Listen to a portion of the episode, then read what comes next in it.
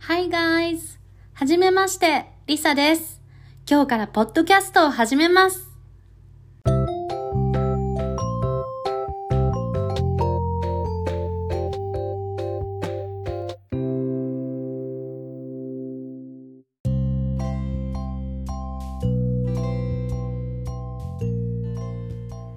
はい、始まりました。リサです。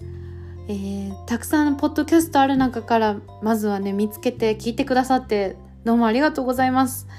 これ誰か聞くのかなとかって思ってたんですけれどもこうやってね実際に聞いてくださっているそこのあなたがいるということは、えーやってよかったなと思ってます。はい。じゃあねまず自己紹介をしてあの不慣れな ポッドキャストを聞いてもらえたら嬉しいなと思ってます。えー私は4年生の美術系の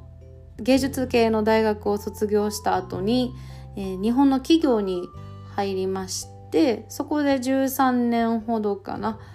えー働いていました。そこでずっとこのままインハウスデザイナーのまま退職するのかな定年退職するのかなと思っていたんですけれどもひょんなことから2022年の4月末にアメリカのユタ州に引っ越してきました。でそこであの日本の企業にねリモートでこの時代なんで働けたらよかったなと思ったんですけれども、まああの仕事の都合がねあまり折り合いがつかずに一旦仕事を辞めてゼロからアメリカで頑張ろうっていう風なことになりました。はい。で何かあのキャリアチェンジのためにいろいろ準備進んでいくうちにこれを記録しておいたら何か他のね方も移住したりキャリアチェンジするっていう時に少しでもヒントになるんじゃないかと思ってポッドキャストを今日の朝登録して、えーチャンネルを作って今、えー、と1時41分午後1時41分なんですけれどもこの録音の場所を探すのに30分かかって登録に1時間かかってでさっきトレーラー録音したところなんですけどもその47秒のトレーラー録音にえ2時間かかりました。はいもうでも今やっとね本編を録音できてて本当にもうドキドキなんですけれどもねこういったところとかもあのあんまり編集せずにアップロードするところで皆さんがなんか新しいチャレンジをするのにあこのぐらいでもいいんだなっていうこうハードルを下げる役割ができたらいいなと思ってます。っていうのがちょっと説明長くなっちゃったんですけどもこの番組の目的ですね。こう不慣れな私が少しずつ成長して何か見つけたり失敗したりしていくところを聞いてもらったりすることで皆さんも何かやってみようかなと思ったりとかこのぐらいの失敗なんだ 大丈夫じゃんっていう風に思ってもらえたらいいなと思ってます。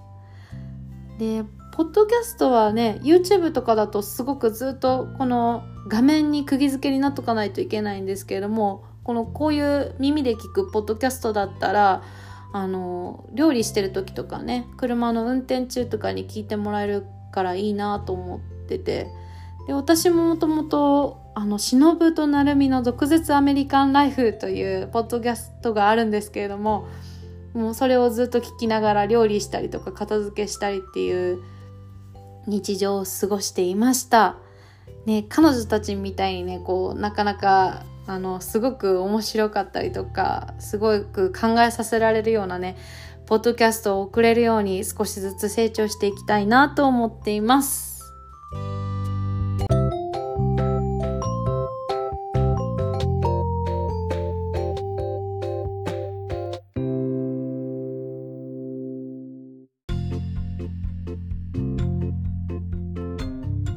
とはいうものの何を話していいのか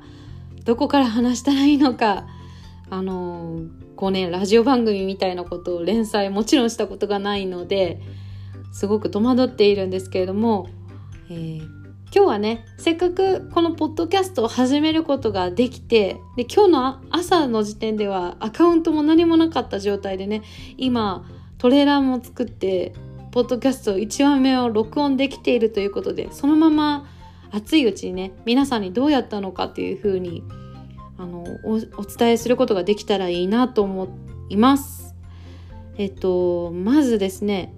アンカーというアプリを iPhone にダウンロードします。でアンカーっていう ANCHOR かな？ANCHOR っていうアプリをダウンロードしてアカウント登録するとこのここのアプリの中で録音して音楽も選んでつけられてそのまま配信までできるっていう風になってます。でなんかアプリの調子が悪かったりしたらもちろんウェブサイトからも登録できますのであのインターネットで検索してそこから登録してみて登録できたらアプリを立ち上げてその登録したアカウントでログインしてできると思います。うん、みんなもなんか初めて意見交換とかできたら面白いですね。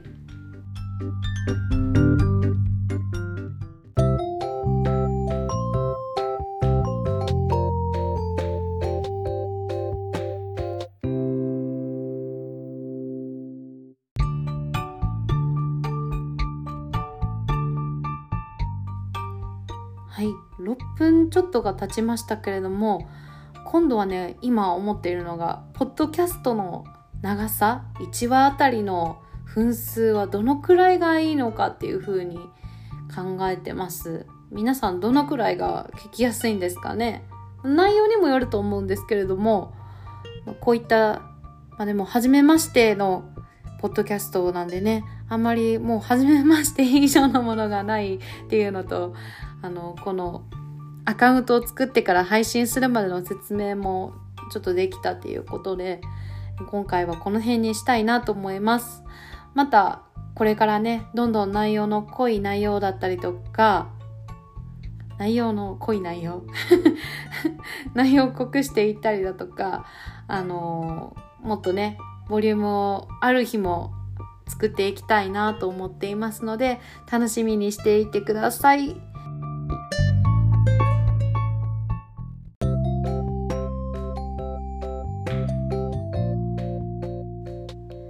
それでは皆さん今日は初めてのリサのデザインライフ聞いてくださってありがとうございましたこれからもね聞いていただけるような楽しいコンテンツを考えていきたいなと思っています。じゃあ、皆さん今日もいい日を。バイバイ。